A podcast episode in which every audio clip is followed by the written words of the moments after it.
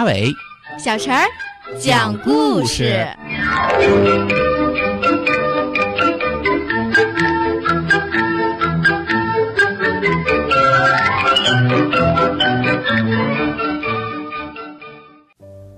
从前有一只蜗牛，它快乐的生活着。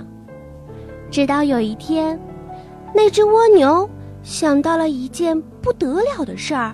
我活了这么长时间，直到现在才发现，我背上的壳里面装的满满的，不都是悲哀吗？蜗牛的悲哀要怎么处理这些悲哀呢？于是，这只蜗牛去找它的蜗牛朋友来帮忙。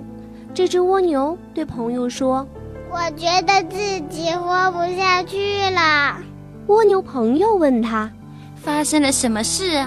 我是多么的不幸！我背上的壳里面装的满满的都是悲哀。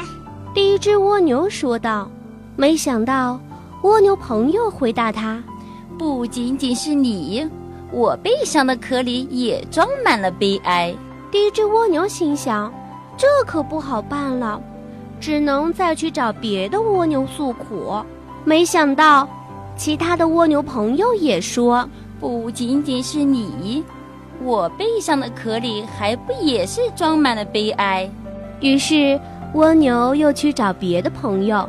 就这样，他一个又一个的拜访朋友，一个又一个的诉苦。